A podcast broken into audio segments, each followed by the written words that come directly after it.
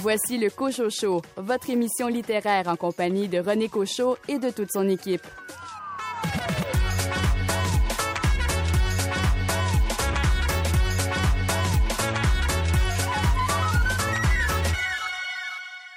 Ici René Cochot. Bienvenue à votre rendez-vous littéraire. Au sommaire cette semaine, une entrevue avec Marie-Pierre Lafontaine à propos de son livre Dont la rage. Éric Mathieu parle de son roman jeunesse Capitaine Boudu et les enfants de la Cédille, récipiendaire du prix Champlain.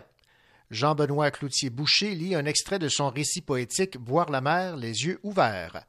Richard Mignot et Caroline Tellier commentent les romans Le murmure des Acapiques, Flo et Stigmate, tous trois finalistes du Crime Writer of Canada Award of Excellence.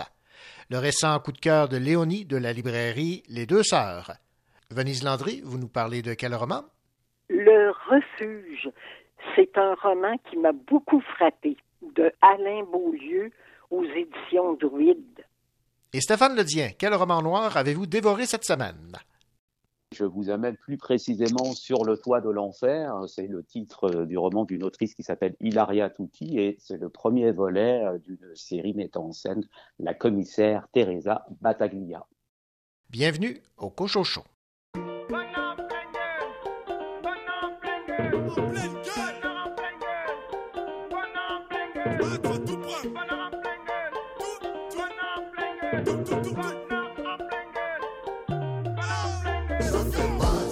Au cœur, à la tête, à la tragédie intérieure, puis mal à la conception de la farce, tu t'es fait. Mais proche d'arrêter tout de suite? Oui, madame, oui, monsieur. Sorte de sentiments d'émotion. Des réservoirs jamais assez. Qui secouent ça 7 jours sur 7. Pour mon petit diaphragme. Sur l'aérobie, toi, pita femme. C'est en 6 déhanché, c'est drum. Au point de pas besoin de mise en forme. Bébé, bébé, maman, papa, papa. Fout le tawa dans Le power, le pote et la fête. Les voisins, voisines sont pas prêts. Plein les mirettes, plein les papilles. Dos cambré comme un papy. Traversé par la magie du moment, électrocutée comme une anguille. En coupe, taquine, taquin. Cali secours quelqu'un. Bonheur coupable sur le constat nous avoir flingué en pleine gueule.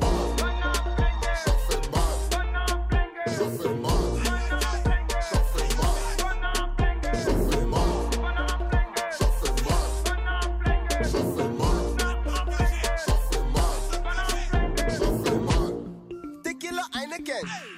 pieds sont des vrais vedettes. Nu pieds sur le ciment frais. Ça crée des moves de danse direct. Tous tes regrets dans un panier. Amène ton panier au marché. Vois combien ton panier est petit à côté des autres paniers. Du Kembe Mutombo. Laisse jamais envahir ta zone. Du Kembe Mutombo. Lève ton index en haut puis fais non.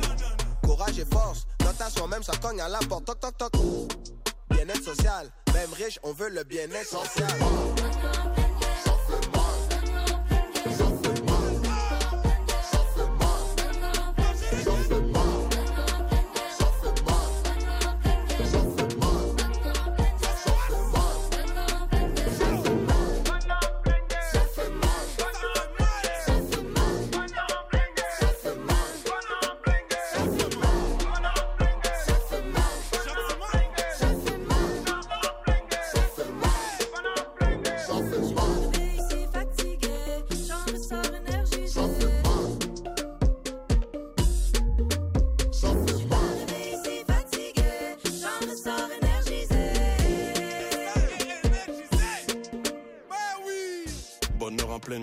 La main. Y était giflé d'air. Im Congo, Ivo, Kelo, Micro. Ah, better act like you know. Simba Brown, two rams in one. Universal royalty, no need free crown. One QC, Atier, t'étais là. Sortez Atier, était là, puis arrive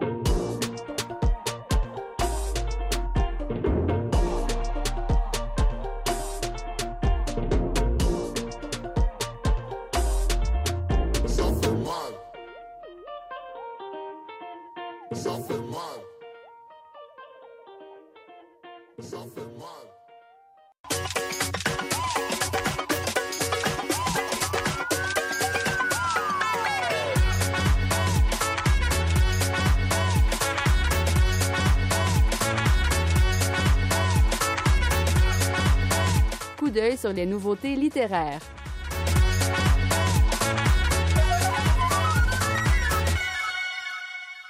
Un portrait poétique et photographique de la jeunesse punk des années 2000. C'est ce qu'on retrouve dans le livre Musique de Stéphanie Tremblay aux éditions La Peuplade.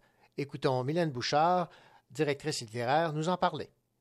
Faut dire que ben, Stéphanie Tremblay est déjà euh, assez connue euh, dans le milieu des arts visuels. En fait, c'est une influenceuse, euh, c'est une, une performeuse. Avec musique, ce qui est vraiment intéressant, c'est que elle est partie en fait d'une grande collection de photographies de sa jeunesse. Donc, à l'âge de 13 ans, elle a commencé à trimballer un peu partout avec un appareil photo euh, accroché au cou, euh, où elle a- avec lequel elle allait dans les fêtes, dans les, dans les répétitions de musique de ses amis, et euh, elle prenait tout en photo. Donc, elle a vraiment créé une banque d'images incroyable, vraiment euh, qui rappelle bon le- la jeunesse, le- le- les, difficultés de la jeunesse des, de la jeunesse punk. Donc voilà.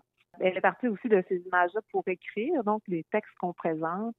Et euh, il faut dire que ben, l'écrit pour Stéphanie Tremblay a toujours, elle prend toujours une place importante déjà dans ses expositions qu'elle fait, donc un peu partout. Et donc faire un livre, euh, euh, bien sûr, euh, était fort pertinent pour nous. Puis euh, elle en a fait déjà d'ailleurs plusieurs des livres d'art, donc euh, en autopublication. Et euh, voilà, donc euh, musique euh, sera déjà un magnifique livre aussi avec une sélection de, photographies au centre et tout ça. Donc voilà, on a hâte de présenter à notre large public. C'était Mylène Bouchard, directrice littéraire des éditions La Peuplade, qui nous parlait de ce livre, de ce recueil de poésie Musique de Stéphanie Tremblay, maintenant en librairie.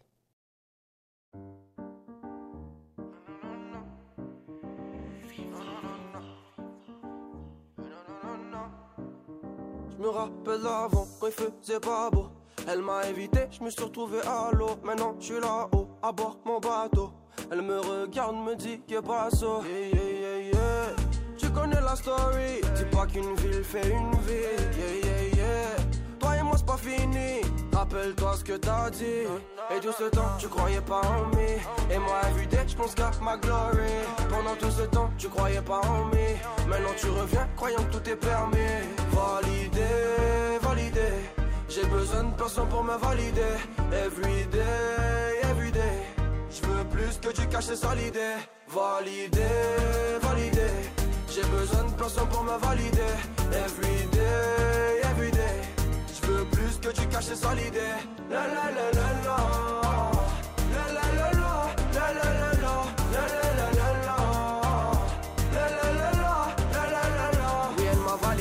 moi je l'avais validé.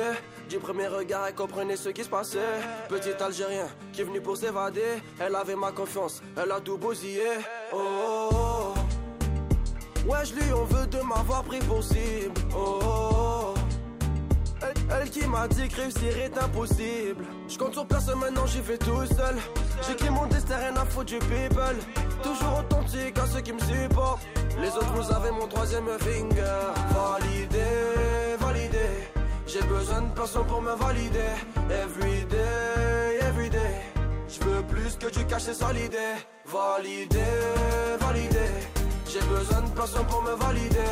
Everyday, everyday. Je veux plus que tu caches ça l'idée. La la la. La la la la. La la la la. La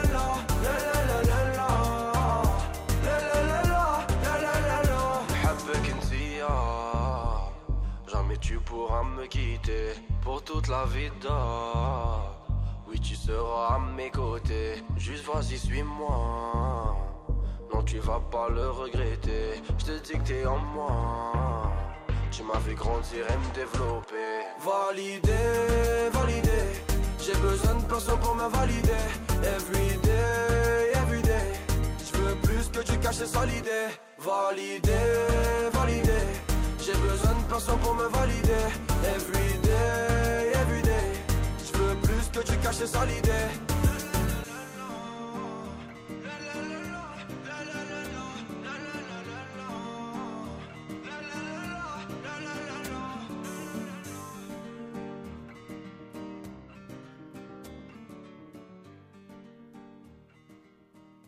Marie-Pierre Lafontaine a publié le roman Chienne en 2019 chez Héliotrope. Dans cette autofiction qui m'avait fortement secoué, l'autrice racontait l'histoire d'une enfance troublée par un père sadique et tout-puissant qui euh, faisait régner la terreur et euh, prenait plaisir à torturer ses deux filles. Le projet était le suivant, d'écrire avec précision l'effroyable barbarie d'un homme qui roue sa fille de coups, qui la tient en laisse, qui la force à marcher à quatre pattes, à manger sous la table euh, sans que la mère ne s'interpose. Personne ne devait s'étonner alors si l'enfant, devenu grande, finissait par mordre. Marie-Pierre Lafontaine récidive avec un livre tout aussi percutant et dérangeant intitulé Armer la rage pour une littérature de combat. Armer la rage est une charge contre la culture du viol, la violence familiale et une société qui, plutôt que d'apprendre aux femmes à contre-attaquer en cas d'agression sexuelle, préfère les mettre en garde contre les risques de se défendre. Cet essai aborde donc les traumas sexuels, le droit des femmes à l'autodéfense et le pouvoir de l'écriture. Bonjour Marie-Pierre Lafontaine. Bonjour. Marie-Pierre, vous avez intitulé votre livre Armer la rage pour une littérature de combat.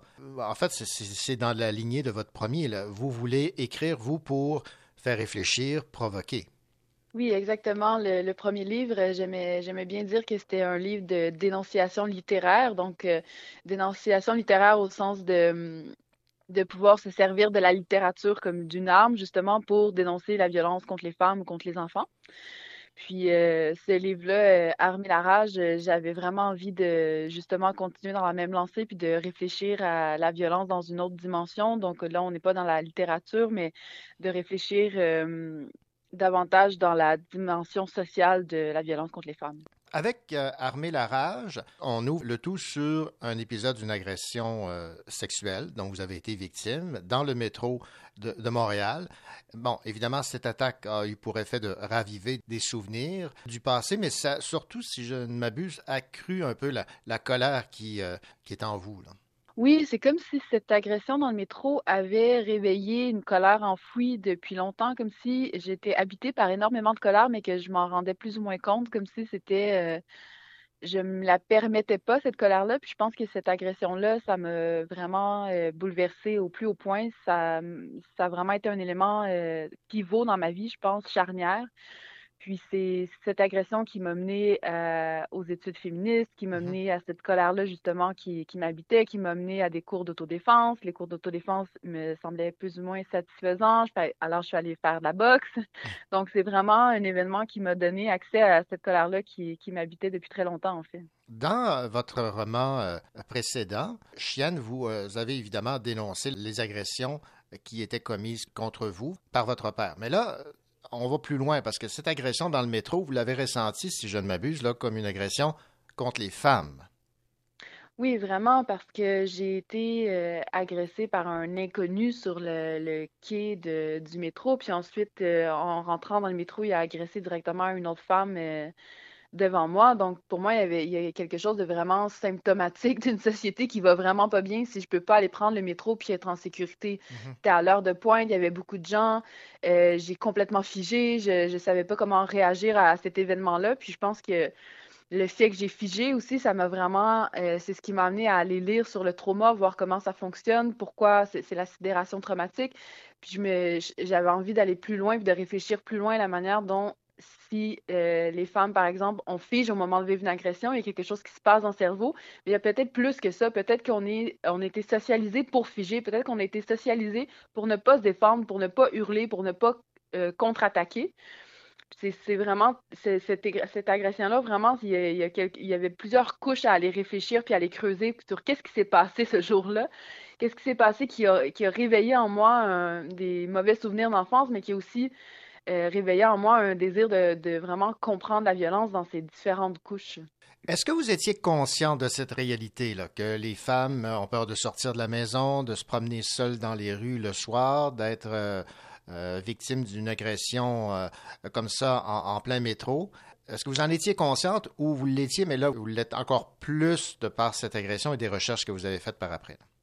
Je pense que à ce moment-là de ma vie, ça fait quand même plusieurs années que c'est arrivé. Je Ouais. pense que j'étais dans une vision euh, assez dichotomique du monde, donc comme s'il y avait les bons et les méchants, puis que si euh, j'étais une bonne personne, il, il allait pas vraiment rien m'arriver de mal. Donc je pense que j'avais conscience de d'une forme de danger ou de peur qui m'habitait quand même dans mes déplacements, mais ce jour-là, il y a vraiment eu une fracture. Euh, puis je pense que là, je l'ai réalisé avec beaucoup plus d'ampleur. Puis ensuite, j'étais dans des comportements d'hypervigilance. C'est comme la, la, crainte que je ressentais, par exemple, à marcher seule le soir sur le trottoir peu éclairé.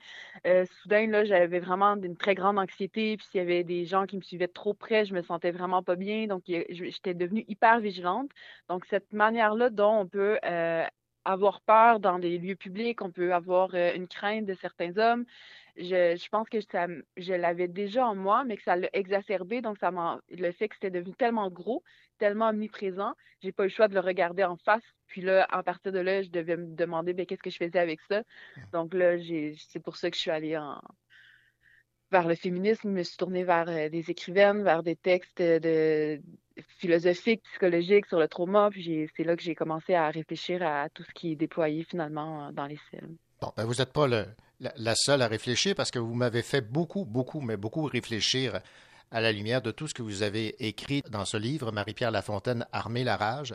J'ai plusieurs citations là, qui m'ont qui m'ont frappé. J'aimerais que vous les commentiez. Là. À commencer par L'impossibilité réelle ou imaginaire de fuir ou d'éviter la menace désorganise le circuit autodéfensif qui, habituellement en situation de danger, aurait stimulé le système nerveux sympathique et provoqué une poussée d'adrénaline. C'est cette fameuse euh, impossibilité de, de réagir là, dont, dont vous faites Oui, c'est hein. ça. C'est ça, c'est vraiment ça, la sidération traumatique. C'est la, l'ampleur du choc au moment d'une agression, par exemple, sexuelle ou d'un autre type de trauma qui fait qu'on fige au lieu de, par exemple, euh, fuir ou lutter. Mhm. C'est vraiment ça, la sidération traumatique. C'est vraiment ça que je vais réfléchir parce que c'est ça qui m'est arrivé dans le métro. J'ai vraiment, j'ai complètement figé quand cet homme-là s'est approché de moi puis il m'a agressé. Puis, euh, ouais, c'est ça. Donc, c'est vraiment quelque chose qui se passe au niveau du cerveau qui est un peu incontrôlable, dans le fond, qui, qui- comme s'il y avait en quelques secondes, on, on analysait la situation, puis qu'il y avait une forme de, le- une forme de stratégie malgré soi qui se met en place pour se protéger. Puis, dans certains cas, c'est la sidération traumatique, c'est le fait de figer. On n'est pas capable d'absorber le surplus d'informations, on n'est pas capable de le traiter, puis on, on réagit pas, en fait. Puis après ça, ce qu'on qu'on m'avait beaucoup dit euh, à part des professionnels de la santé, c'est ben, possiblement que c'était la réaction la plus euh, sécuritaire pour toi à ce moment-là, dans ton cerveau qui réagit à ce moment-là de cette manière-là. Ouais. Donc, euh, comme je suis une femme, c'est un homme qui m'agresse, qu'il agresse une femme tout de suite après moi. euh, moi, je me suis dit peut-être qu'il y a autre chose qui joue dans cette sidération traumatique, peut-être qu'il y a une composante euh, sociale. Bon, Marie-Pierre Lafontaine, je sais qu'il y a des gens qui, euh, banalisent un peu euh, les agressions sexuelles, mais après avoir lu euh, cet extrait, je pense que les gens ont intérêt à, prendre ça au sérieux. L'agression sexuelle est une bombe lancée dans nos trajectoires personnelles. Sa déflagration bouleverse absolument tous nos repères et les représentations symboliques par lesquelles sont filtrés et formés nos liens à l'autre, à l'humain, se. La compréhension de ce qui arrive au moment où ça arrive s'échappe par cette brèche. Car comment appréhender le fait qu'un père, un ami, un inconnu, un voisin, un beau-frère, une conjointe, un collègue, un oncle veuille nous placer sous sa gouvernance? Oui, c'est ça. euh, cette situation-là, je pense que ce que j'essaie de réfléchir, c'est la manière dont euh, c'est vrai que c'est une bombe, une agression sexuelle dans, nos vies, puis ça, ça bouleverse vraiment tous nos repères parce que c'est difficile de concevoir qu'une autre personne puisse nous vouloir du mal. Donc, ce que je disais tantôt quand j'avais une vision assez, euh, c'était pas une vision dichotomique du monde, mais plus manichéenne. Donc, il y a les gentils et les mauvais d'un côté, puis euh, avec une impression que les, les gens méchants ou evil, on pourrait facilement les reconnaître parce qu'ils seraient facilement identifiables, parce qu'on vit dans une société vraiment, euh, le, le cinéma hollywoodien nous présente les méchants de manière très facilement identifiable dans les films, par exemple, puis je pense que c'est euh, la- l'agression sexuelle, comme ça arrive vraiment très souvent par des personnes qu'on connaît de notre entourage. C'est des personnes qui nous connaissent dans l'intimité, qui voient nos forces, notre lumière, nos, nos qualités, puis que ces personnes-là veulent nous placer sous leur gouvernance, veulent nous détruire, parce que l'agression sexuelle, c'est euh, on n'est pas dans le désir, là, on est dans la, un désir de destruction. S'il y a un désir, c'est dans la, la haine et dans la violence, et c'est de la domination. Donc, je pense que c'était vraiment de, de- Je pense que c'est pour ça que c'est aussi, il y a une dimension de l'agression sexuelle qui comporte un aussi grand choc parce que c'est des gens qu'on connaît. Et puis quand c'est une personne qu'on connaît pas, comme ça, comme ça m'est arrivé dans le métro, donc c'est un parfait inconnu, je n'aurais pas pu l'identifier. Donc, c'est un, il avait l'air un peu de tout le monde là, sur le quai, à part qu'il avait l'air un peu nerveux. Euh, je pense que c'est ça aussi qui crée un choc. Donc, on n'est pas dans les gentils et les méchants et ce qui nous arrive de, bon ou de mal. Je pense que c'est pris conscience ce jour-là. Ça peut arriver à absolument tout le monde. Le simple fait d'être une femme, de s'identifier comme une femme, d'apparaître dans l'espace public comme une femme, nous met en danger. Bon, c'est bien triste tout ça. Marie-Pierre Lafontaine, vous euh, abordez évidemment tout euh, le processus judiciaire lorsque une femme est victime d'agression, qu'elle se retrouve en cours de justice. Et là, je vais euh, parler un peu de cette euh, réalité euh, concernant un cas dont vous rapportez euh, à la barre, l'avocat de la défense bombarde la plaignante de questions intimes et humiliantes. Elle éclate en sanglots. Elle pleurera tout le long de son témoignage. L'accusé est reconnu non coupable.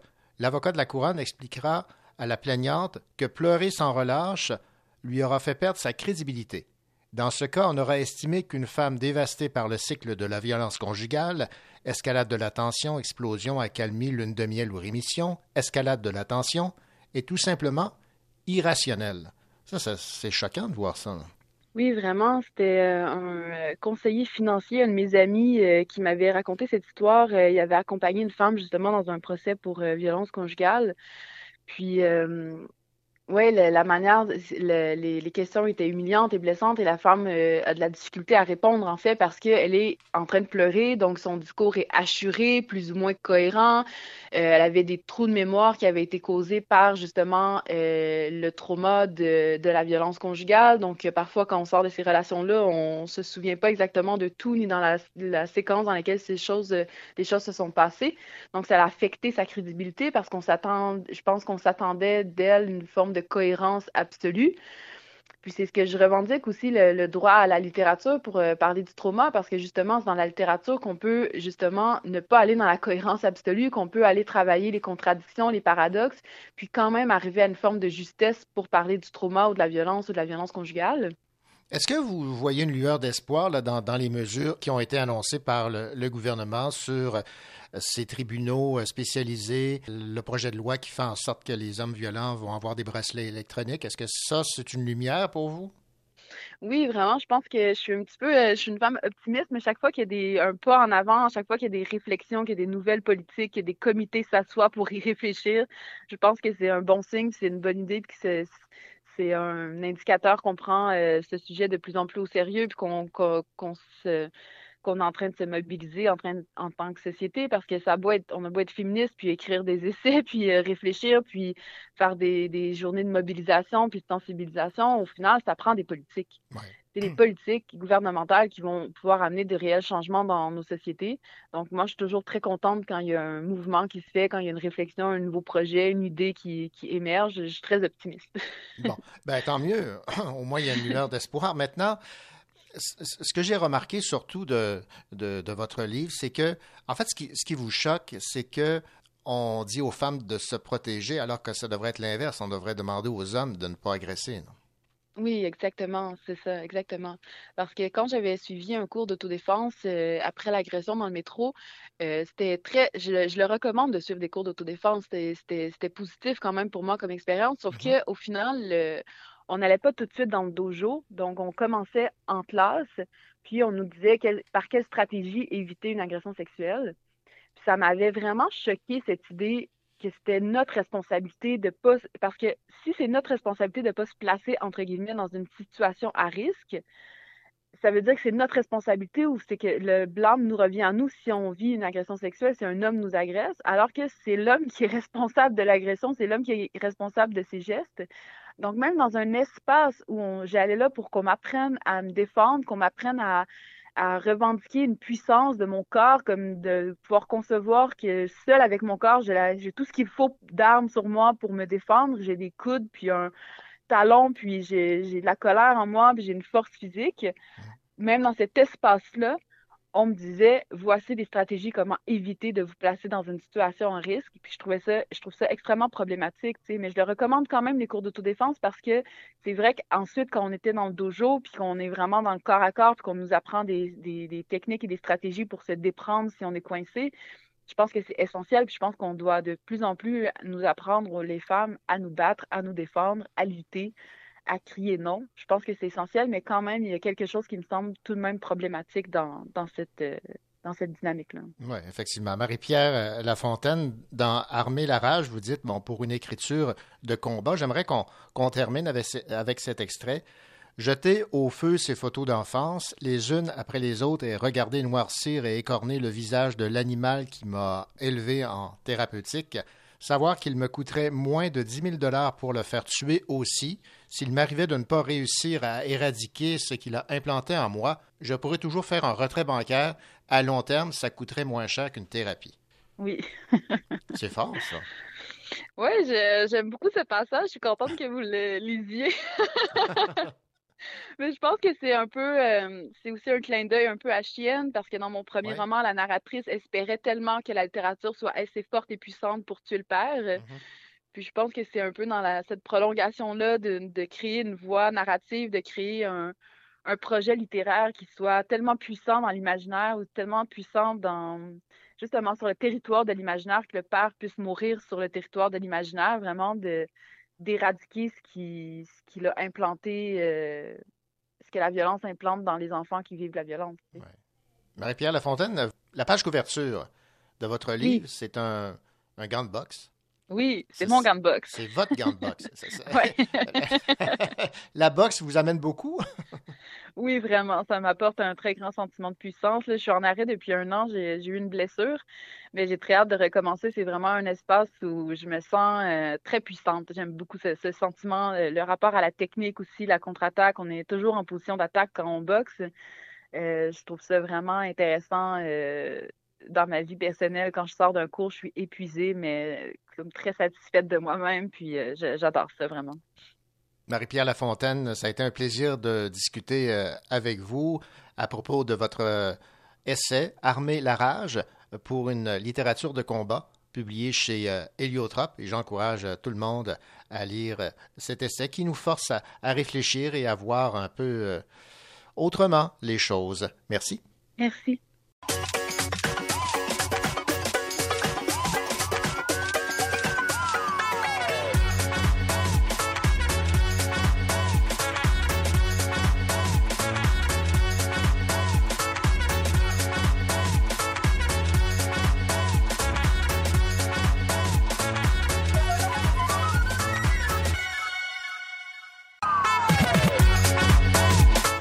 Ici Nelly Desmarais, vous écoutez l'émission Le Cochot Show.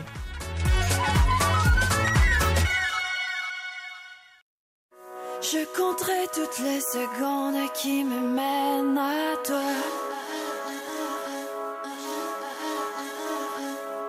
Le soleil va chasser l'ombre, je m'en viens, attends-moi.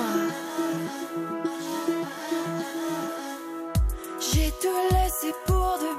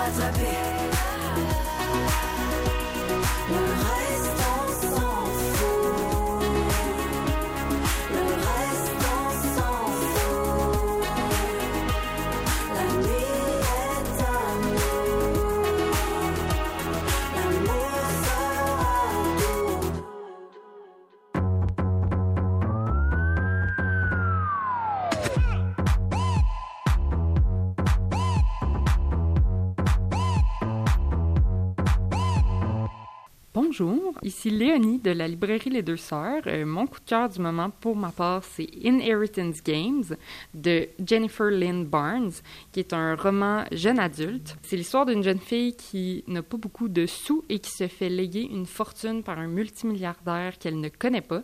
Et la seule condition, c'est qu'elle doit vivre un an dans le manoir où toute sa famille réside. Donc, elle arrive là et se rend compte que ce monsieur-là qui lui a légué la fortune était vraiment un fan d'énigmes.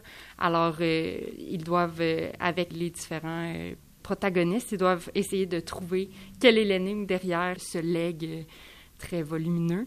Donc, c'est vraiment intéressant, une aventure, des énigmes, de la romance, fait vraiment tout ce qu'on recherche dans un bon roman jeune adulte. Bonjour, ici Stéphane Ledien. Dans quelques instants, je vous parle du roman Sur le toit de l'enfer de l'autrice italienne Ilaria Tutti.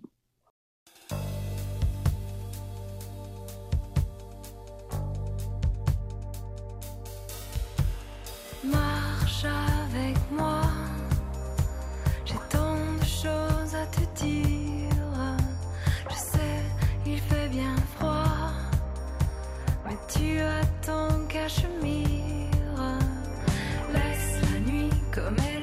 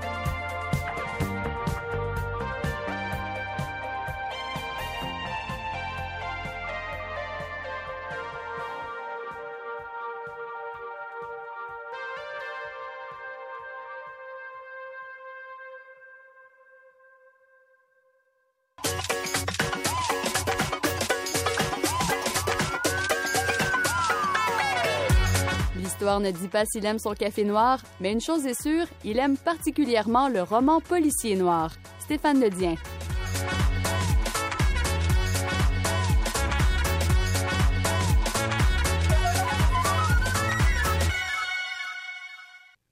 Stéphane Ledien, bonjour. Bonjour René, comment ça va? Ben, ça va très bien. Si je me retrouvais sur un toit de l'enfer, peut-être que ça, ça irait moins bien. J'imagine que vous êtes déjà allé euh, euh, explorer un, toit, ne serait-ce que pour vérifier si euh, la toiture est assez solide, qu'il ne risque pas d'y avoir de fuite. Bah, ça m'est arrivé euh, de, de monter sur, sur des toits. J'étais jamais très à l'aise. Je me souviens d'une ancienne maison en France là où, où il avait fallu que, que je vérifie des petites choses avec le couvreur et donc Ah, voilà. j'étais pas j'étais pas à l'aise. Donc un peu angoisse, suspense, euh, mais euh, parce que j'ai un, j'ai un petit vertige. Donc euh, non, je suis pas je suis pas à l'aise dans les hauteurs quelles qu'elles soient. Mais J'aime bien avoir les, les pieds sur la terre ferme. Et donc voilà. Et puisqu'on parle de, de hauteur, de, de vertige, etc., ben, à défaut de vous emmener sur le, un des toits de, de Québec, euh, sur le toit de l'enfer, il semblerait que ce soit dans, dans les montagnes du Frioul, sur le toit de l'enfer. C'est un roman, une autrice italienne euh, dont je n'avais pas entendu parler jusqu'à ce que ce livre me soit offert. Et je me suis penché donc à la fois sur le, sur le roman, bien sûr, et sur le, cas de, de cette écrivaine. Elle a connu un très grand succès avec ce roman. C'est un roman dont on parle encore euh, ici et là et qui continue euh, d'ailleurs de faire une, très belle carrière. Véritable best-seller qui a reçu le prix Bête Noire des libraires. Mais je vais revenir un petit peu quand même sur la carrière de, l'autrice. Donc, elle, est, euh, elle vit au nord-est de l'Italie et c'est d'ailleurs la région euh, du Frioul, là où, euh, là où se déroule l'histoire de sur le toit de l'enfer. Et c'est le premier volet, en fait, d'une série autour d'un personnage de commissaire, de femme commissaire qui s'appelle Teresa Battaglia. Et donc euh, là, je, je me fie à ce que j'ai pu lire ici et là, mais semble-t-il qu'on a comparé euh, l'autrice Ilaria Tutti à euh, Donato Carisi, euh, version féminine. Alors je laisse évidemment au, soin, le, le- au lecteur le soin de, de savoir et de vérifier si cette comparaison peut se tenir. En tout cas, ce premier roman mettant en scène la commissaire Teresa Battaglia est dépêché euh, sur euh, le lieu d'un crime. Et en fait, on, a retrouvé un homme avec euh, les yeux arrachés. Donc ça, donne une, scène assez, j'ai envie de dire, pittoresque et en même temps gore. Pourquoi pittoresque? Parce que la description des personnages, on est euh, encore avec euh, la, la fin d'un- hiver, c'est boueux, c'est un peu marécageux, on sent le bois, l'humidité, etc. Et donc il y a de, beaucoup de descriptions euh, bucoliques. Et en cela, d'ailleurs, le roman est intéressant pour ses descriptions de, de la nature, de ses paysages. Et de, de- Il y a une ambiance très forte et dans laquelle on, on, on est euh, très bien plongé. On, ressent, pour ainsi dire, cet environnement. On pourrait presque sentir les, odeurs de sous-bois, etc. Et je pense que c'est un, une des clés euh, du, succès euh, du livre, c'est-à-dire sa qualité d'écriture, son, son esthétisme en ce qui a trait à la description des paysages, mais aussi des, personnages dans, dans leur accoutrement, etc. Et donc, à partir de cette première scène de crime, qui est aussi l'occasion de faire connaissance avec la commissaire dont on comprend qu'elle n'a pas la langue dans sa poche, qu'elle est un personnage un peu, un peu rustre. On a l'habitude des commissaires bourrus euh, version homme pour imaginer la même chose côté femme, mais on va s'apercevoir assez vite que bien sûr c'est un personnage qui est habité par ses propres démons, qui, euh, qui s'interroge parfois sur sa santé mentale parce qu'elle a une intuition, un instinct très fort, et on pourrait presque dire qu'elle est une experte un peu du, du profilage. J'ai toujours un petit peu de, de méfiance vis-à-vis de, de, de ce type de, de qualité de personnage parce qu'il y a eu énormément de séries avec des, des profilers ou des experts de, tueurs en série et ça peut parfois virer à la caricature euh, parce qu'on a connu le silence des agneaux mais on ne peut pas toujours faire aussi bien que cette espèce d'intuition. Mais là, ça passe assez bien. On a un personnage qui est euh, vieillissant. Elle, approche, elle a la soixantaine. Elle est consciente de ses forces qui peuvent décliner et aussi de sa santé mentale qui vacille parce que elle est assaillie de, visions et, elle éprouve finalement une espèce d'empathie pour le tueur. Et donc, pour revenir à, l'histoire et à ces meurtres, on comprend assez vite que ce, ce meurtre euh, est un, il y a un rituel, il y a une mise en scène et que ça va être le premier d'une série de, quelques meurtres. Mais on n'est pas dans le, le, les crimes sériels, envie de dire gratuits. Toute violence, quelque part, est gratuite, mais il y a euh, derrière des mises en scène, derrière le, la, la, façon dont le, dont le, tueur se repère un peu de, des de certaines parties de ses victimes, des, des significations qui vont trouver euh, leur révélation euh, à la fin, aux trois quarts et vers la fin du roman. Alors, on navigue un peu dans, dans, dans des eaux euh, troubles et boueuses, parce que j'ai dit encore une fois que ce, paysage, euh, les, descriptions sont assez, euh, sont assez fortes, et on évolue au fil de l'enquête, on, a quelques fausses pistes, donc structure assez classique, on s'interroge, est-ce qu'il y aura d'autres meurtres ou pas, et on découvre le personnage de la commissaire, d'un inspecteur qui lui est assigné aussi, et qui, donc le, leur rencontre, elle est un petit peu fracassante parce qu'il arrive sur la scène de crime en, en, pensant avoir affaire à un commissaire et non pas à une commissaire. Et la traduction joue un peu avec cette ambiguïté où c'est écrit le commissaire. Moi, j'aurais écrit la commissaire, mais en même temps, ça aurait tué un peu le suspense. Et donc, évidemment, il se trompe. Il y a, y a un imbroglio, un quiproquo qui permet de, forger des relations à la fois tendues et, en même temps une complicité étrange entre la commissaire et cet inspecteur et qui vont former un duo.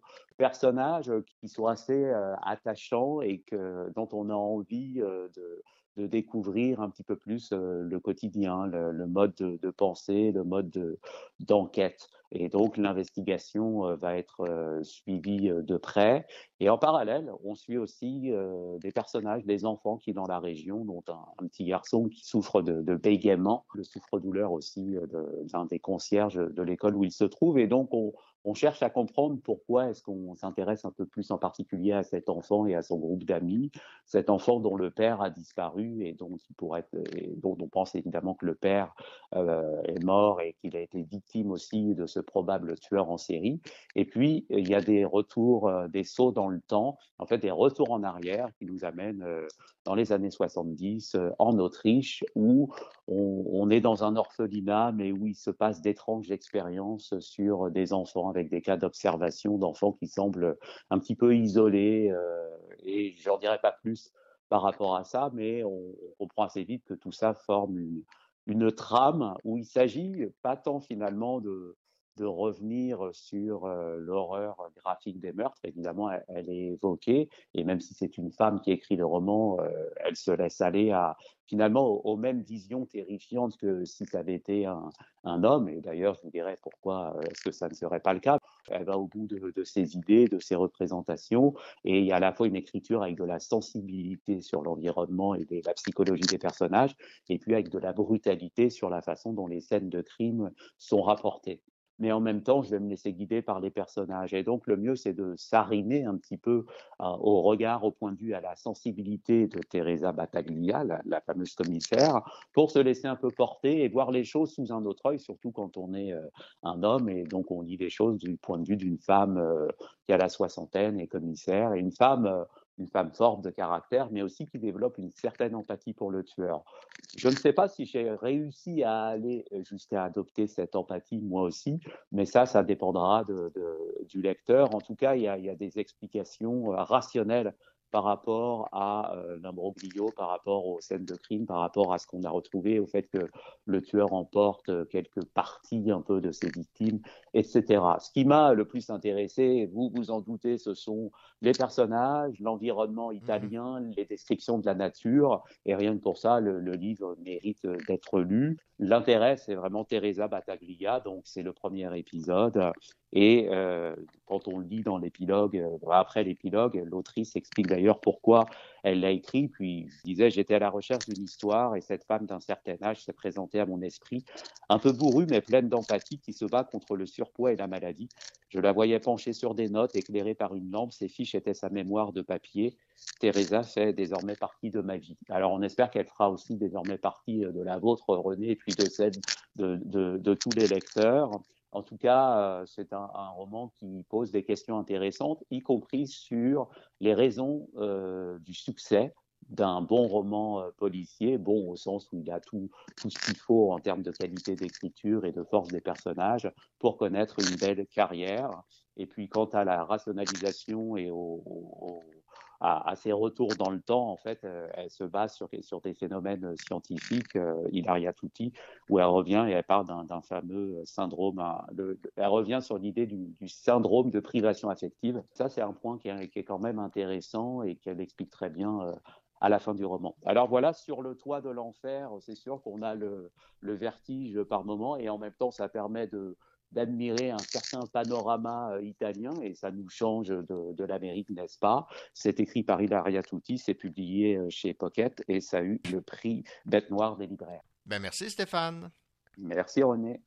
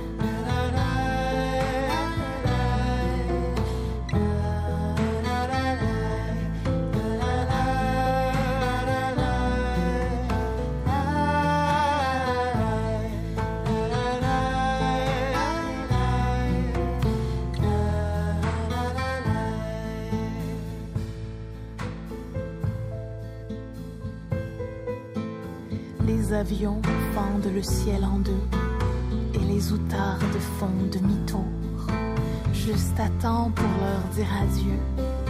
À toute allure, je cours à la recherche des campements. J'ai longtemps contourné les villes, plongé mes yeux dans tes rires, fuir les allers-retours.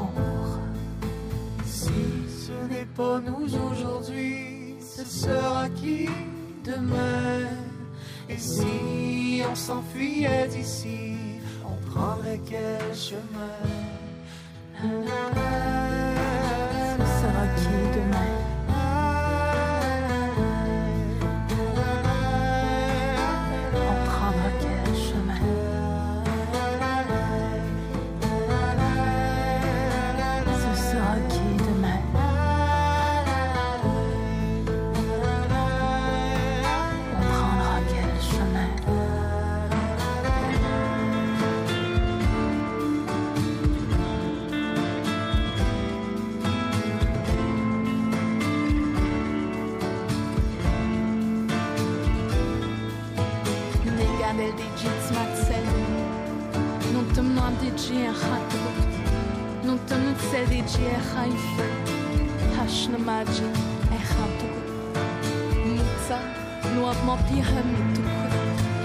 בודד פעם דד נואש מוהט אמבולו מי הנחש אמבולו היט שהנחש נצמות תקחות פגוהד کنوی جوان ده منخوت چو چیب موده یان هر چاهی نوات چو چیب موده یان هر چاهی نوات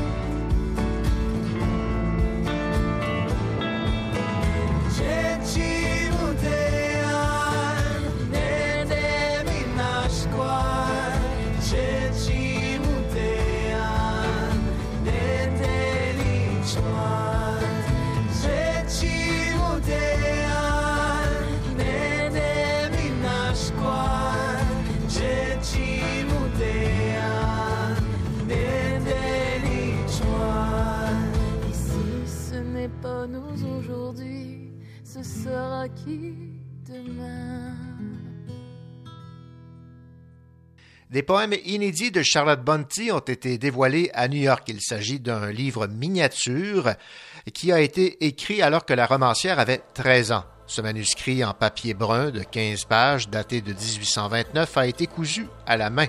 On y retrouve 10 poèmes jamais publiés.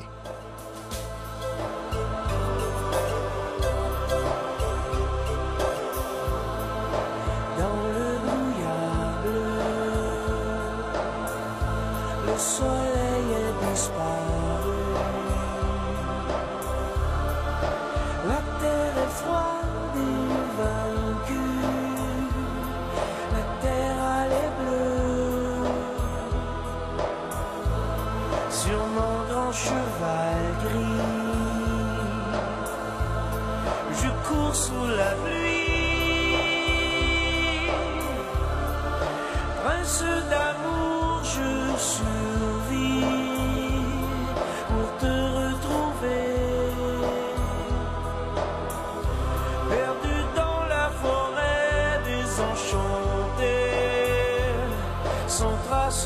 toi.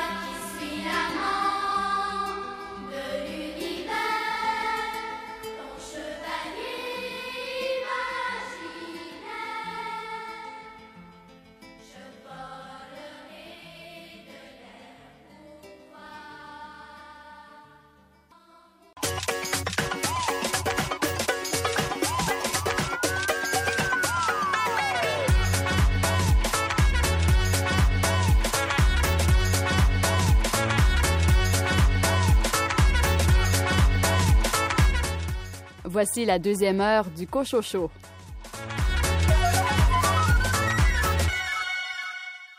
Au sommaire de cette seconde partie d'émission, Richard Mignot et Caroline Tellier commentent les romans Le Murmure des Acapiques, Flo et Stigmate, tous trois finalistes du Crime Writer of Canada Awards of Excellence.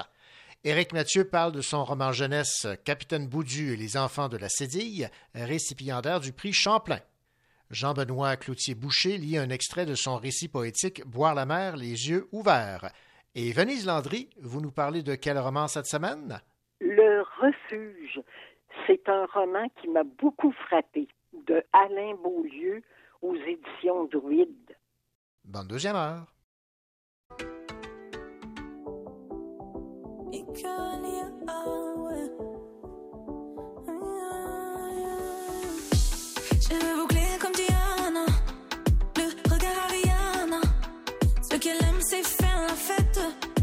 Qui te fait perdre la tête.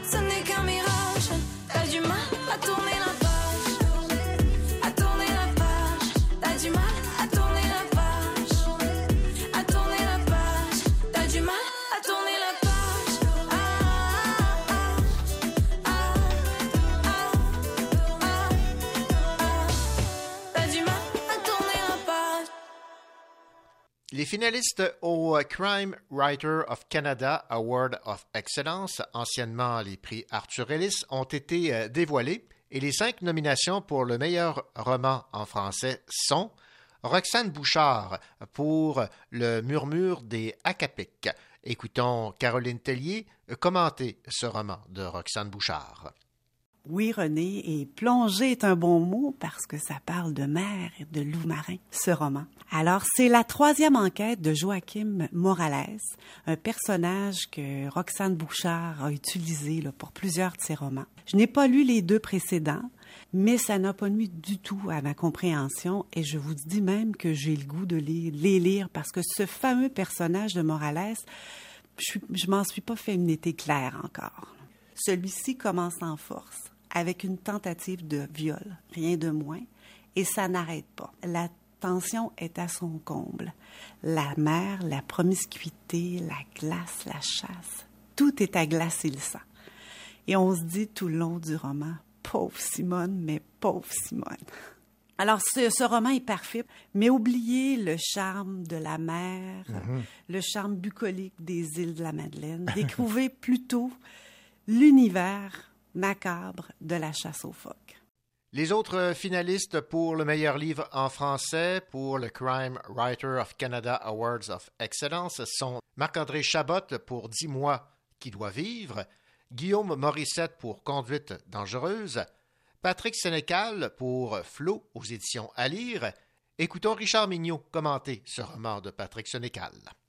Patrick Sénécal nous arrive avec son nouveau roman Flo. Après nous avoir secoué dans sa version bande dessinée de son roman Alice, avec ce voyage introspectif d'une jeune adolescente dans un quartier imaginaire de Montréal, l'auteur nous transporte maintenant dans le monde de l'enfance, pas si innocente que cela.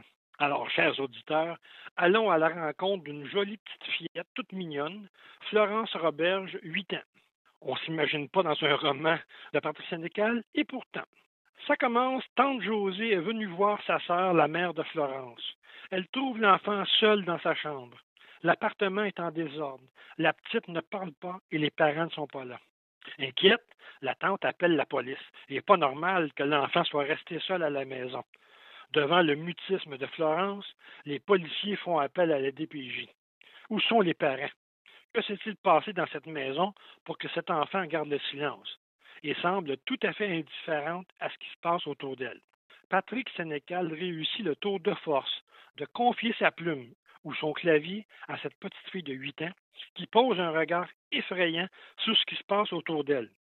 Parfois spectatrice, mais souvent actrice, elle provoque le malaise, autant autour d'elle que dans la tête du lecteur. Le langage est cohérent, crédible, on ressent vraiment la présence de cet enfant bizarre.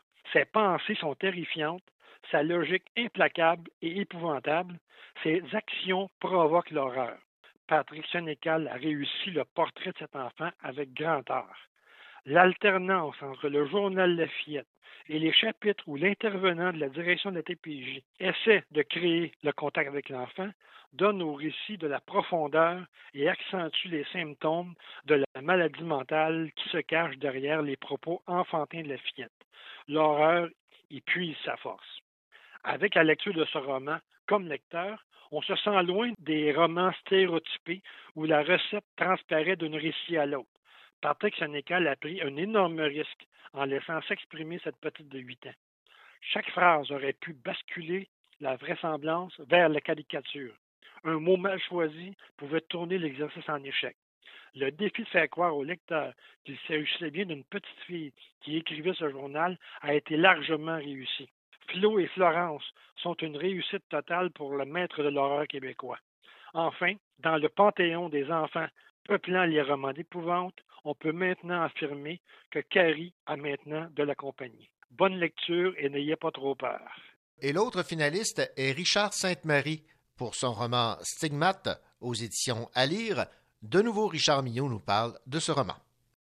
Son nouveau roman, Stigmate, est selon moi le roman le plus abouti de sa série des enquêtes de Francis Pagliaro. Une histoire passionnante, des personnages extraordinairement crédibles, une structure de récit complexe et des référents culturels toujours aussi pertinents. Lire du Richard Sainte-Marie, c'est se délecter de tous les possibles dans un roman haletant et bien documenté. Pour l'ambiance, mettons-nous de la musique de Schubert dans le lecteur de CD. Asseyons-nous confortablement dans notre siège de lecture préféré et suivons l'enquête de Pagliaro. Pendant un certain temps, le sergent détective Francis Pagliaro rend visite à un prisonnier, Gaétan Rivard. Dix-neuf fois, il a visité ce bizarre de prisonnier. Ce pharmacien de quartier, que tout le monde trouvait gentil, généreux, a avoué le meurtre crapuleux d'une jeune femme. Puis, voyant l'inutilité de ses visites, il a cessé ses rencontres. Douze ans sont passés quand il reçoit un appel de la prison. Gaétan Rivard veut vous voir.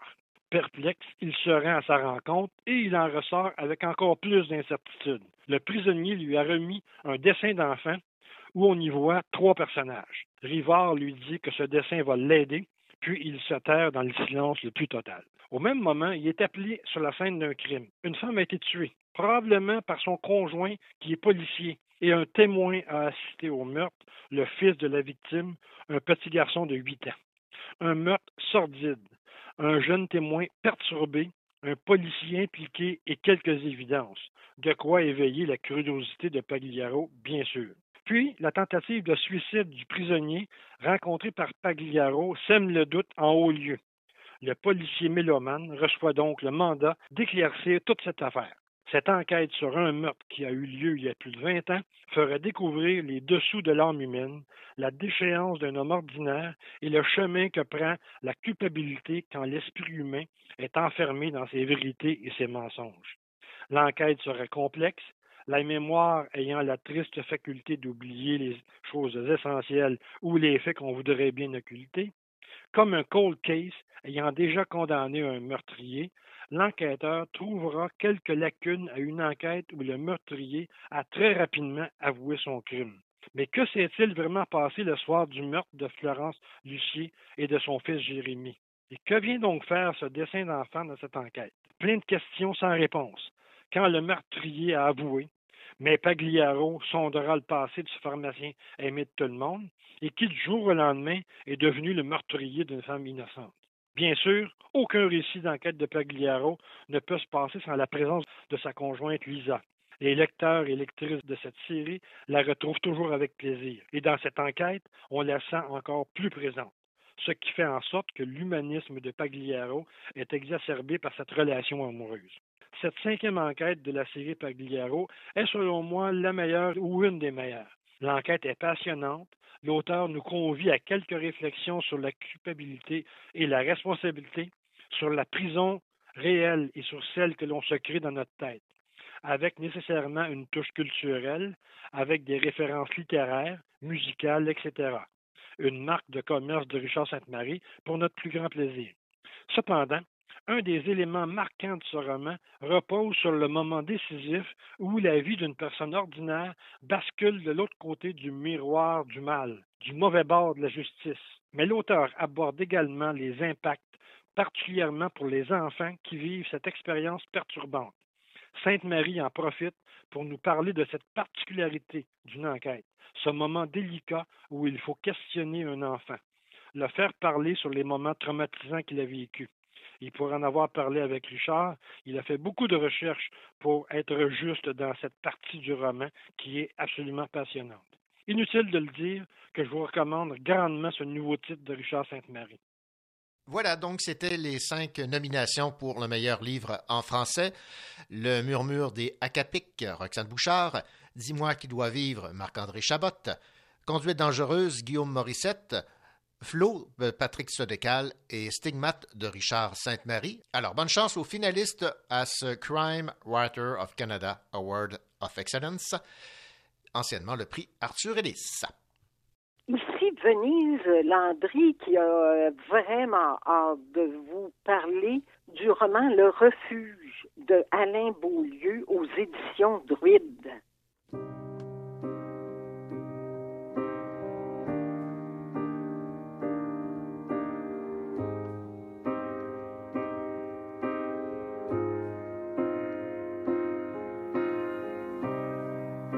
S'arrête au bout de ma rue. Je crois que tous ceux que j'aime ont disparu. Et si je donne trop de mon à paix, ouais, je crois qu'un beau jour, il y en aura plus. Le monde est si étrange. Je monte, je fais que descendre. Un étranger dans ma tête. Je crois qu'un beau jour, on me verra plus. Je veux pas partir. Y a que Beza qui m'écoute, je veux pas m'enfuir. Je veux encaisser les coups, partir pour aller où? Ouais, Pour aller où? J'ai pas de patrie, je fais que marcher sur la route, je pense au pays, non. À toutes les larmes qui m'écoutent, je suis pas si bien. Non, je fais qu'égriner des doutes. Je fais qu'effriter des doutes, je suis pas si bien. Il faut pas trop que tu m'écoutes. B.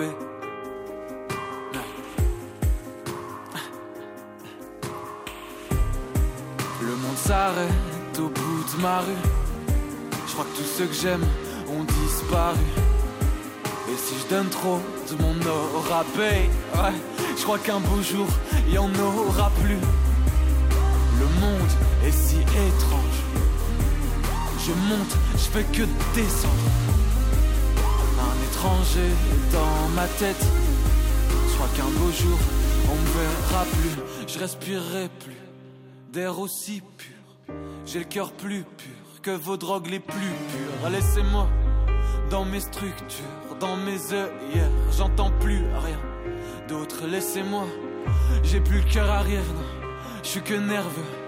La vérité, c'est que je rince des dents et que la tourmente m'a dans son creux. Non, j'ai plus le cœur à rire. Y a que ma boisson qui me cherche. Et je vais me cogner à ces baisers comme je vais me cogner à ces messieurs. Et toi, madame, je t'avais donné tous mes espoirs. Qu'est-ce t'en as fait hein Les a noyés dans la routine. Dans l'air pourri d'un Paris neuf. Et je suis bloqué dans du goudron. Dans du goudron et dans de l'asphalte. L'asphalte que je fume. Dans les cigarettes blondes qui me verront mourir. Qui me verront mourir comme ces rues à demi vides. Où la médiocrité se pavane en hurlant. En hurlant de tout ce on poids. Quand on sait, on parle pas. Et quand on parle, on est qu'un con, ouais. Et je suis qu'un con. Je fais que l'ouvrir. Peut-être un peu trop. Peut-être beaucoup trop. Que j'ai à dire, c'est important, moi. Au fond. Hein? Hein?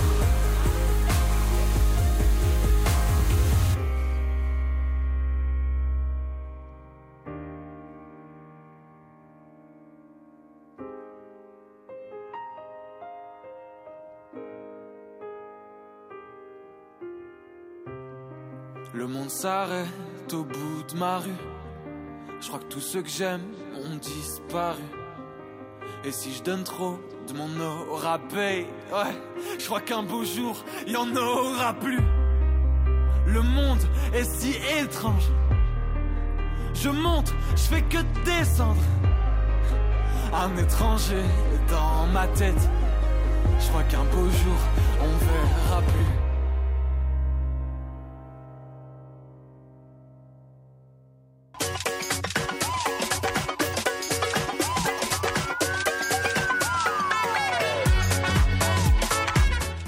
Sa bibliothèque est pleine de livres, mais elle n'est jamais rassasiée.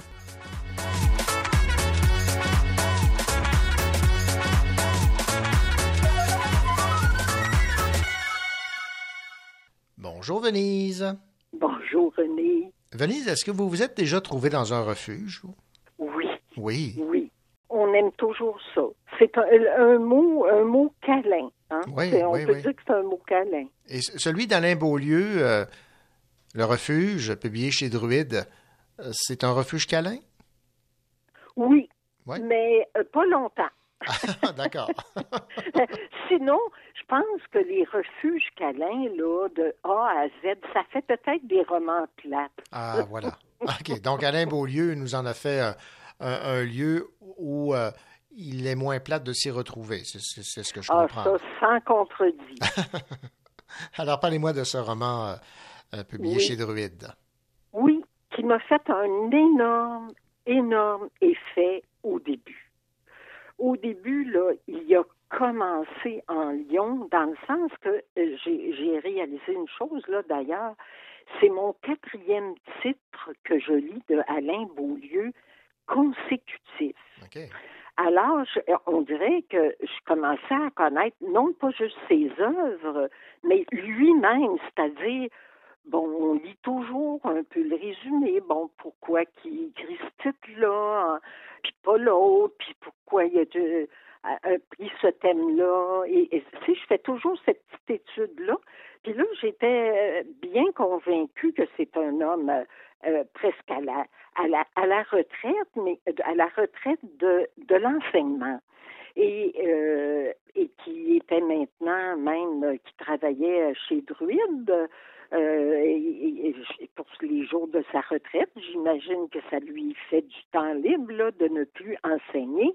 Et comme le livre commence comme ça, c'est-à-dire lui et sa femme qui habitent Québec, ils décident de prendre une retraite en étant assez des jeunes retraités là, pour en profiter justement. Ils ont une- un bâtiment dans le bois.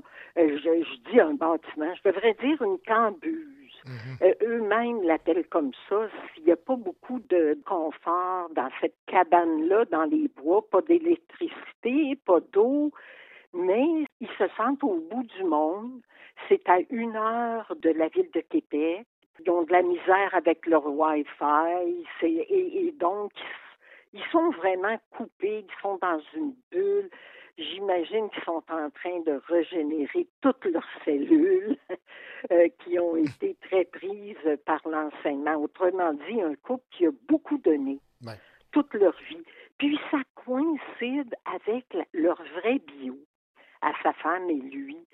Puis donc, ça commence et le vrai, les vraies choses sont dans le roman, puis la manière que c'est présenté, or, ce qui nous est arrivé, vous savez pas, ce qui nous est arrivé, c'est pas croyable, là. Nous qui s'en allions tout simplement à notre retraite, puis on a été malchanceux. Il y a comme une mise en scène très habile que c'est vrai, qu'est-ce qui leur est arrivé. Puis il nous met beaucoup l'eau à la bouche, que là, ça a changé complètement leur vie, qu'ils ne pourront plus jamais revivre de la même manière. C'est comme si leur vie est complètement gâchée. Et moi, je, je, je m'en je m'en faisais pour ça, j'étais très émotive en lisant ça. Donc, c'était très euh, réussi, très habile, très efficace. Alors là, à un moment donné, ben, pour m'en dire un petit peu ce qui leur arrive, sans m'en dire trop, ils ont un braquage à domicile dans leur fameuse cambuse. Hein. Qui peut bien vouloir trouver un trésor dans une vieille cambuse?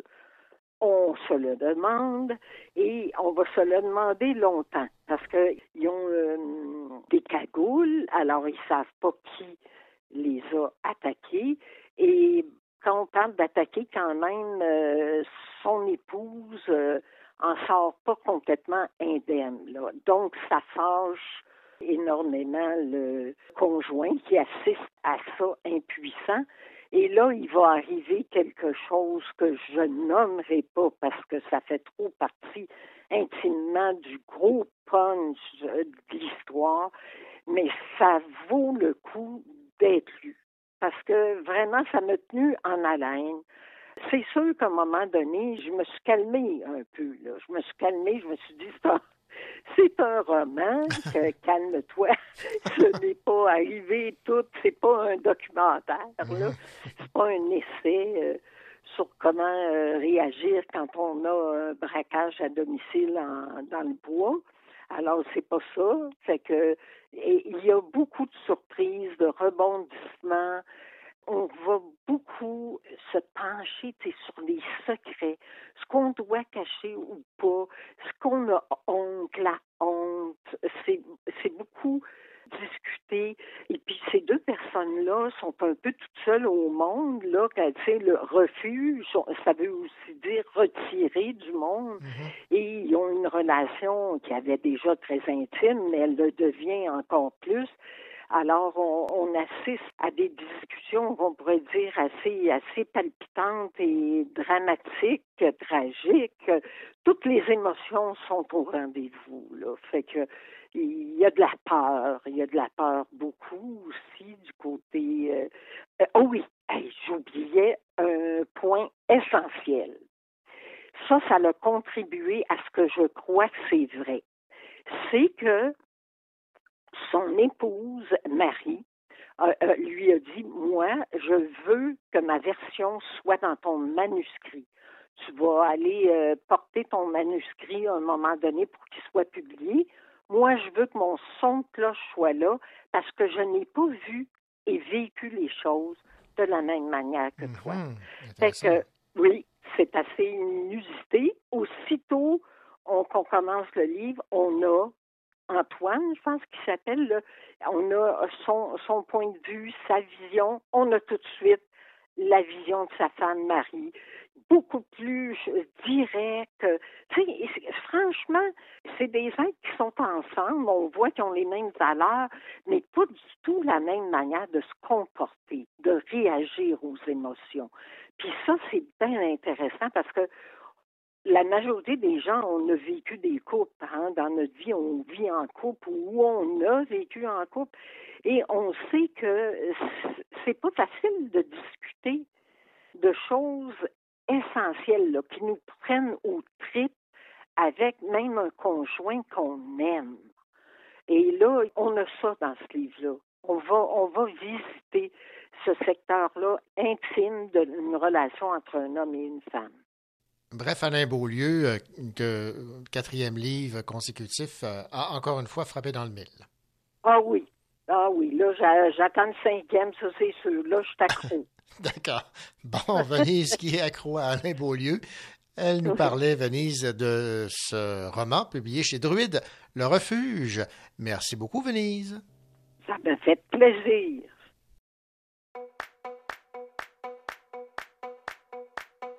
Couché à tes côtés, je ne peux pas m'empêcher, m'empêcher de te regarder. Ça fait longtemps que j'y pense, depuis qu'on est ça sur la conscience.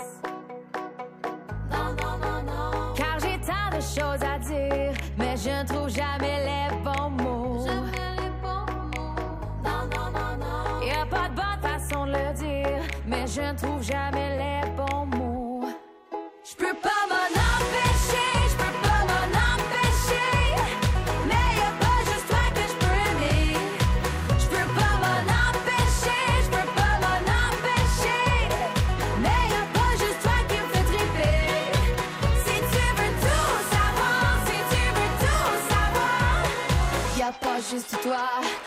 y a pas juste toi.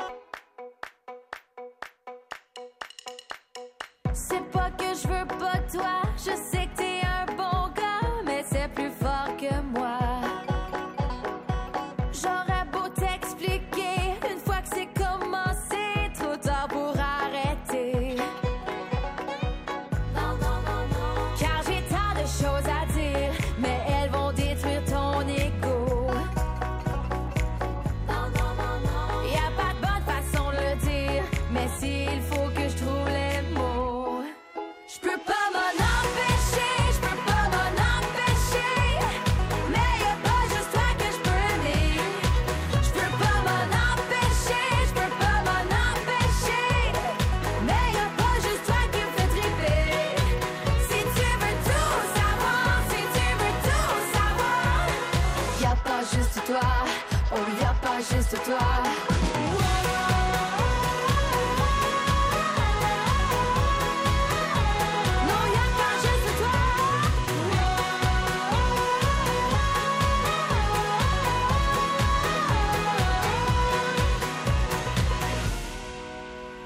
pas de bonne façon de le dire, mais je ne trouve jamais les J'ai tant de choses à dire, mais elles vont détruire ton écho. Je peux pas m'en empêcher,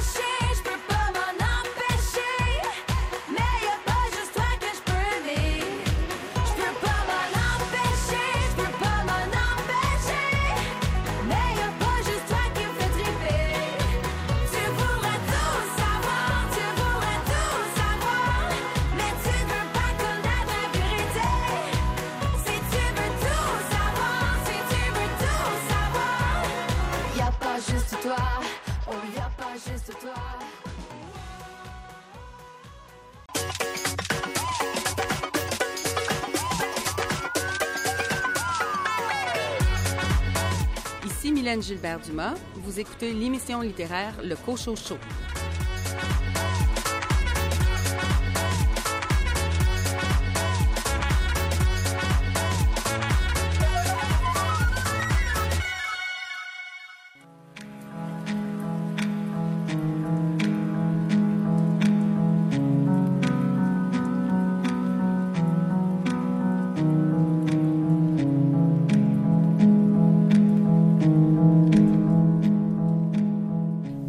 M'appelle Jean-Benoît Cloutier-Boucher. J'ai publié aux éditions Sémaphore euh, le récit poétique Boire la mer les yeux ouverts. Je vais vous lire euh, un extrait. Pardonne-moi. Pardonne-moi pour toutes les fois où je n'ai pas décroché le téléphone. Pour mon impatience, mes absences, les fois où j'ai haussé le ton, mon indifférence, ma passivité. Pardonne-moi d'avoir préféré la présence d'un autre à la tienne, de t'avoir traité de conne, de t'avoir détesté quand tu me disais non de m'être habitué à ne plus te voir tous les jours, de t'avoir lancé de l'eau au visage. Pardonne-moi d'avoir profité de tes jambes molles pour passer mes nuits sur MSN, de t'avoir conjuré d'avancer plus vite, de t'avoir imité mâcher tes mots, d'avoir volé des Campino dans ton coffre à bonbons sans te le dire, de t'avoir appelé si peu, de m'être éloigné. Pardonne-moi de ne pas t'avoir protégé du regard des autres, de ne pas t'avoir serré dans mes bras plus souvent, d'avoir fouillé dans tes tiroirs, dans ton sac à main, à la recherche de petits secrets, de ne pas être allé te voir plus fréquemment. Pardonne-moi pour les sacres, les oublis, les cachotteries, d'avoir terminé les croustilles, d'avoir vidé la boîte de popsicle, de ne pas t'avoir kidnappé pour te permettre de vivre plus, de t'avoir mise de côté, de ne pas t'avoir soulevé, de m'être moqué de toi, Pardonne-moi de ne pas t'avoir acheté plus de polos aux d'or pour que tu puisses sortir de cette foutue maison, d'avoir frappé tes jambes, d'avoir parfois souhaité une autre mère en santé. Toutes les inepties, l'empressement, l'ignorance, le je m'en foutisme. Pardonne-moi pour le manque d'affection, d'attention, la maladresse. Pardonne-moi de ne pas t'avoir tout donné. Pardonne-moi pour toutes ces secondes où je n'ai pas su être un meilleur fils. 9 septembre 2019. Suis-je une meilleure version de moi-même aujourd'hui? Alors voilà, c'était un extrait de Boire la mer les yeux ouverts. Euh, je m'appelle Jean-Benoît Cloutier-Boucher.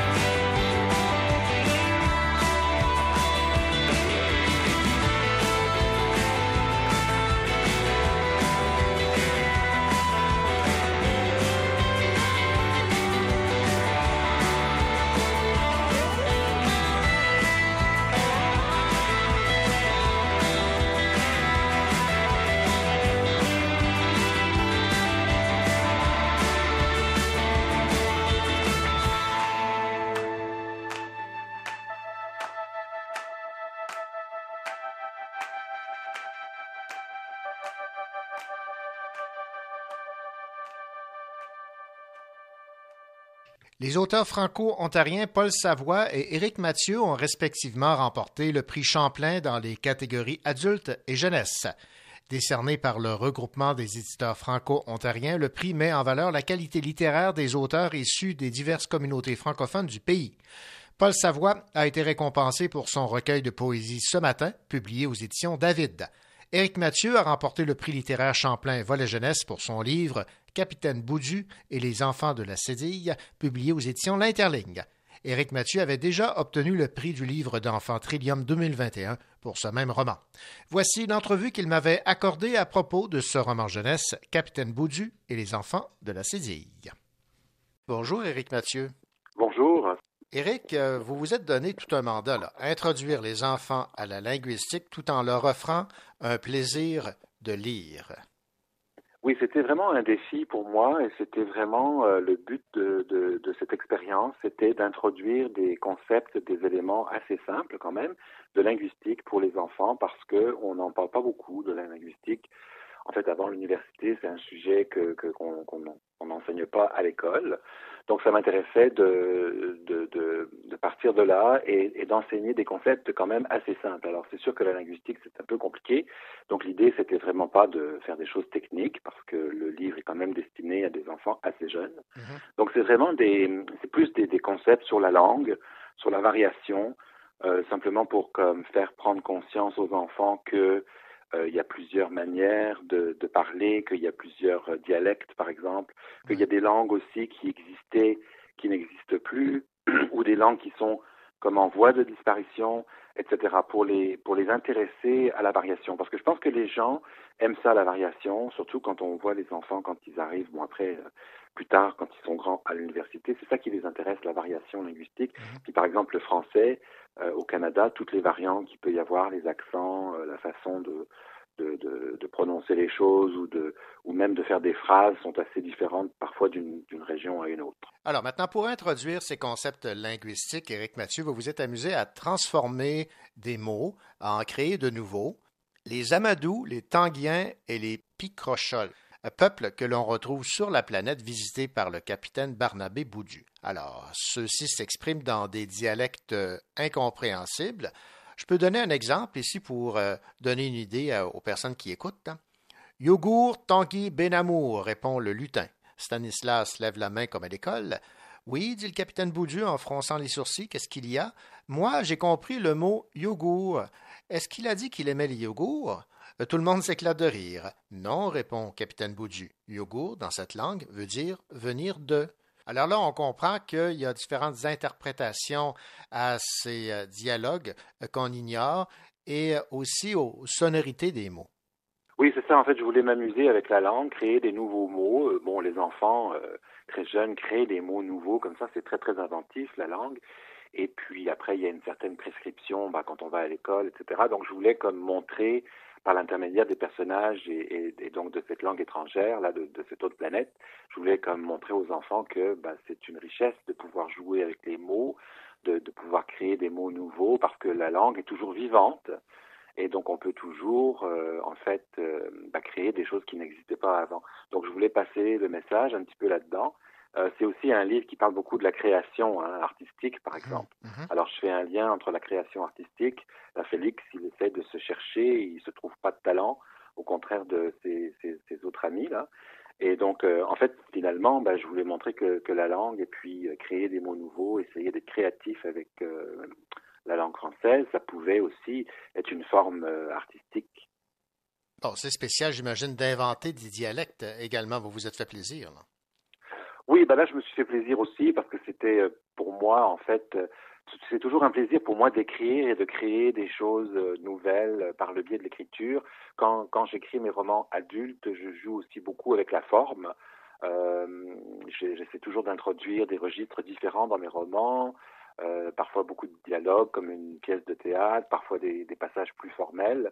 Donc j'aime m'amuser avec ça, avec la forme. Et puis là, donc c'est la même chose dans le roman jeunesse je m'amuse aussi avec la forme et j'essaye à travers le langage donc de faire passer ce message que euh, finalement la forme est importante et qu'on peut créer euh, finalement avec le langage un tas d'affaires. Parce que tout, toute cette, euh, cette euh, créativité que les enfants ont dans le livre et Félix lui se découvre, se découvre un talent d'écrivain à la fin tout ça ça passe par le langage. On est obligé de, de l'exprimer par le par le français. Donc ça revient à ce que je disais tout à l'heure faire un parallèle entre s'exprimer en français et avoir cet élan artistique. Dans l'univers de votre roman Capitaine Boudu et les enfants de la Cédille, les picrocholes ont été colonisés par les Tanguiens et leur langue a complètement été effacée parce qu'on leur a interdit de la parler. Ça nous rappelle une certaine réalité ici euh, au Québec. Là. C'est une triste réalité que vous présentez aux jeunes lecteurs. Je pense par exemple à ces Autochtones qui, euh, qui perdent lentement mais sûrement leur, langue puis essaient de la récupérer. Oui, c'est ça. Je voulais parler euh, en fait, oui, de, de cette tragédie. on a une langue et puis on va donc dans, dans, à l'école et on, on nous empêche de parler cette langue. Donc c'est sûr que ça, c'est quelque chose qu'on retrouve au Canada.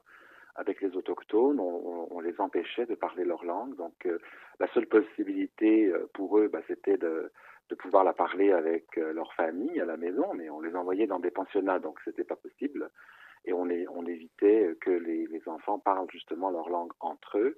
Et ça rappelle aussi d'autres choses dans le monde, parce que ça s'est passé un peu partout, en France avec le breton par exemple on tapait euh, sur les mains des enfants quand ils parlaient breton. On les empêchait mhm. de parler leur langue pour que tout le monde parle le français. Et dans la France, dans d'autres régions, c'était la même chose. Donc on a toujours essayé, à travers l'histoire, de, de nier, de, d'empêcher les enfants de parler leur langue maternelle. Et donc ça, c'est quelque chose que je voulais faire passer dans, dans le livre de manière assez abstraite. Je voulais pas parler, euh, si vous voulez, euh, à la place des autochtones, donc j'ai un peu inventé en fait euh, un peuple, mhm. mais mais on peut prendre en fait cette histoire-là comme représentative justement de ce qui s'est passé au Canada. Oui. hélas.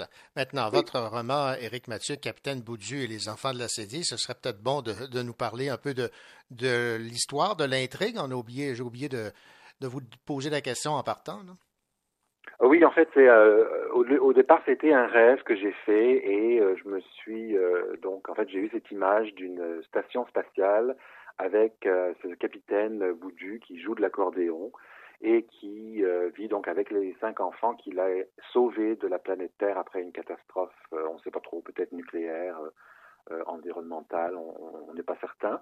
Et donc, à partir de ce moment-là, il y a un extraterrestre qui arrive, qui a un accident, qui, perturbe la vie de tous les jours euh, des, euh, des, enfants et du capitaine Boudu.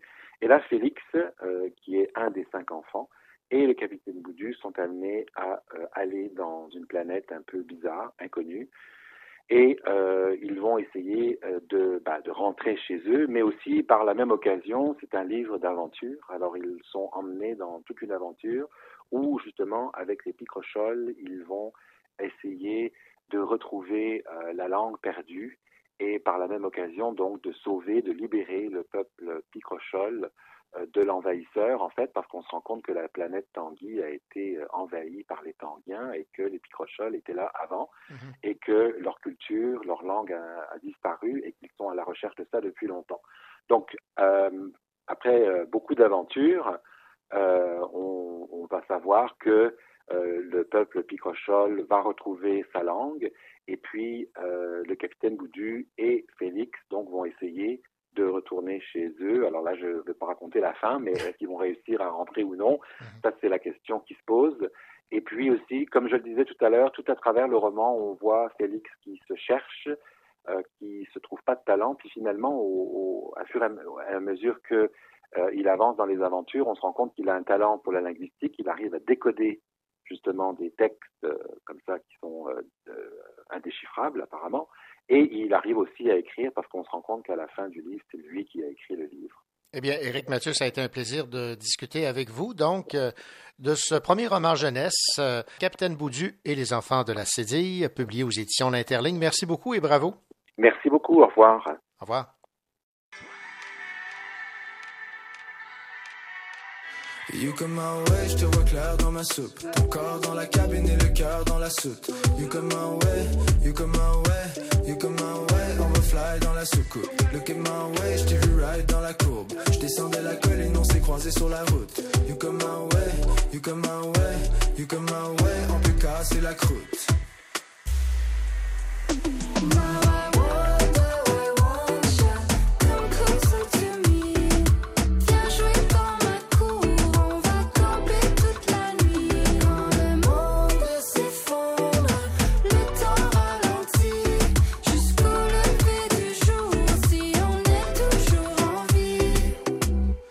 quelques mains, ouais, tu me coupais le souffle. Je ricotais la tempête et t'as semé le doute. Quand tu comme un ouais, you come my way, you come my way. Je t'ai vu fly comme un vautour. Le que my way, j'ai figé dans mes shoes. Mon sang sur tes cannes et essuyé sur ta blouse. When you come my way, you come my way, you come my way.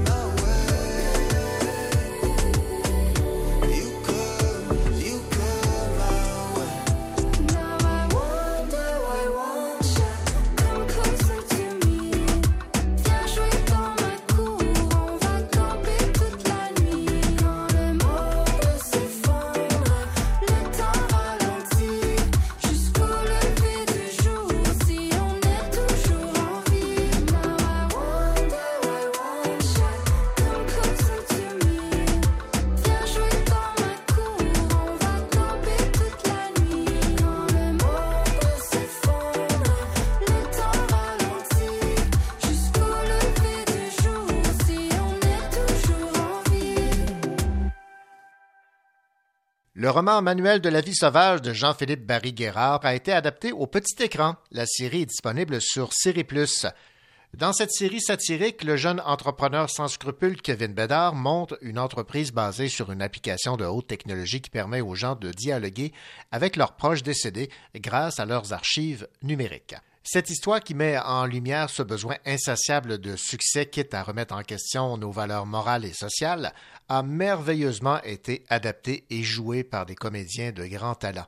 Antoine Pilon dans le rôle principal est magistral. Si vous avez la chance de regarder cette série, faites-le et pourquoi pas Lisez le roman Manuel de la vie sauvage de Jean-Philippe Barry-Guerrard, qui joue d'ailleurs un rôle dans cette série diffusée à Série Plus. C'est sur cette proposition que je vous laisse pour cette autre édition du Cochocho. Toute l'équipe a déjà hâte de vous retrouver la semaine prochaine pour vous parler de littérature, vous conseiller quelques livres. D'ici là, bonne semaine et surtout, bonne lecture.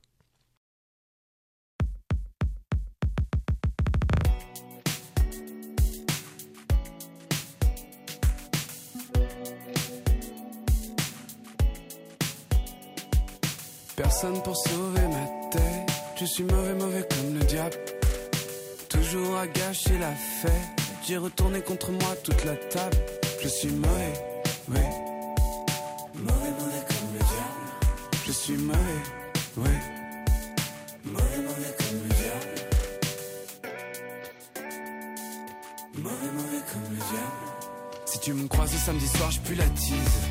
Me parle pas politique sans un billet. Ton avis c'est de la merde comme le mien. L'humain aime trop le sale, je vais pas le changer. Entre hétéro, bonjour, on aime bien s'excuser. Œufs, j'adore la viande et me faire. Oula. Tu trouveras mes principes au rayon surgelé. Je peux pas sauver la terre, j'ai une soirée. Je sais que l'amour du vice n'est plus tendance. Mais je vais pas écarter les cuisses pour un succès. Je sais que mon humour noir n'a pas bonne presse. Mais je vais pas renier qui je suis pour ta kermesse. Personne pour sauver ma tête. Je suis mauvais, mauvais comme le diable. Toujours à gâcher la fête. J'ai retourné contre moi toute la table. Je suis mauvais, oui Je suis mauvais, oui.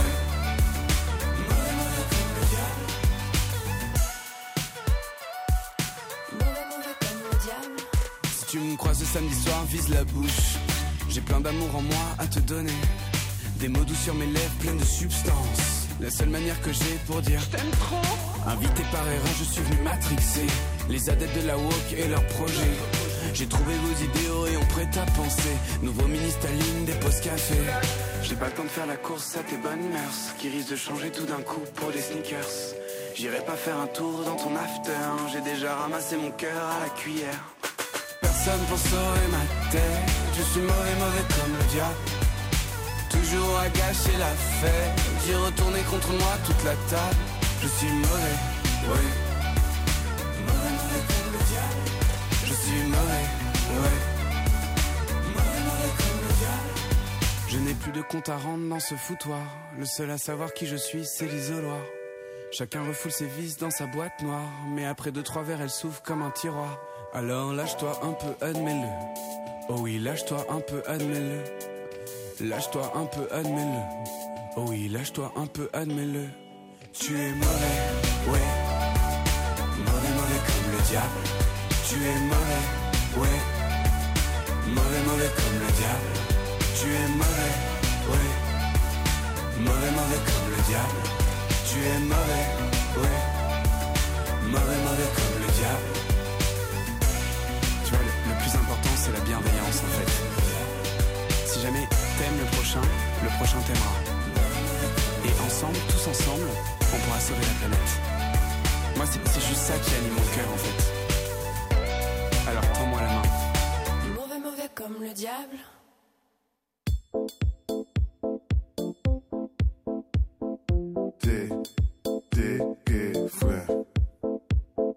C'est pas chaque jour qu'à jouer une pillaille. Moins gangou, m'ba gagner la caille. Moins mal piclis pour mal prendre fritaille. Les ventes moins plein son bail. Normal, gain. Tafia, tafia, asway, asway. M'appelé pour m'ba envie de parler. Oui, Riton, Nelly.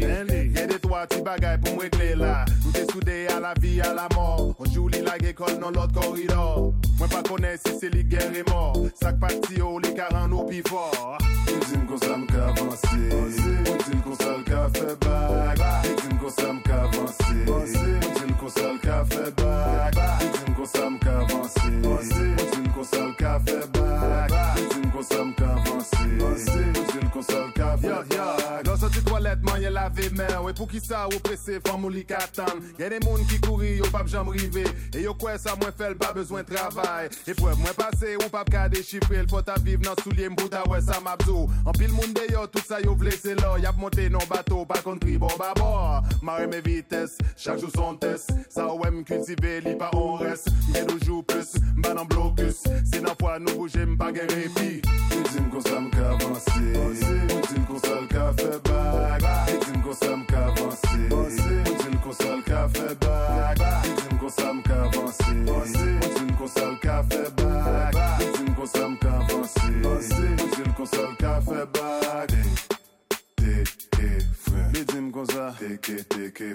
Dîmes comme ça. T'es, t'es, frère. Les dîmes comme ça. T'es, t'es, t'es, t'es. Yeah, quel est jodi m'bra dormi dans machine moi. Moi t'ap couru derrière un rêve qui t'est devant moi. Regardez m'li dim li pas qu'attendre moi. Mais c'est menti la dire li pas connaît. Y'a des fois y'a des bagailles qui devant. Ou ta remède pour ta fond anti-gens. C'est pas l'argent qui te fait moins tes remèdes. Quel est ces orgueils qui bâtit à que tête li. T'es, t'es,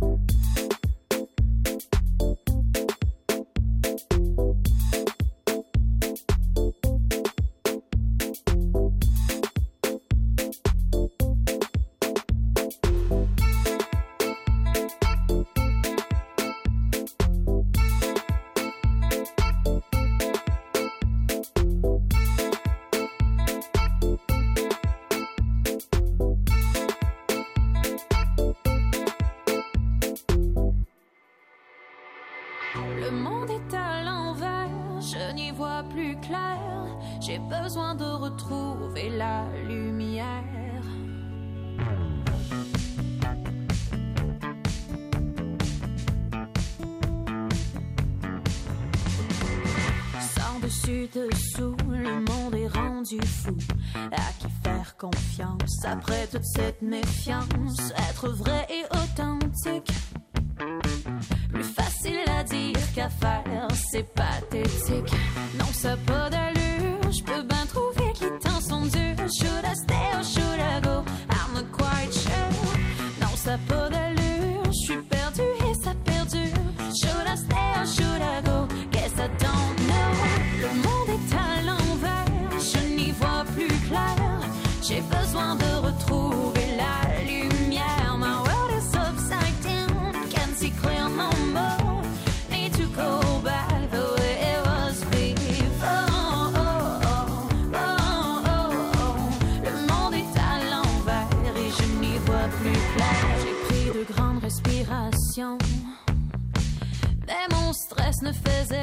la solution.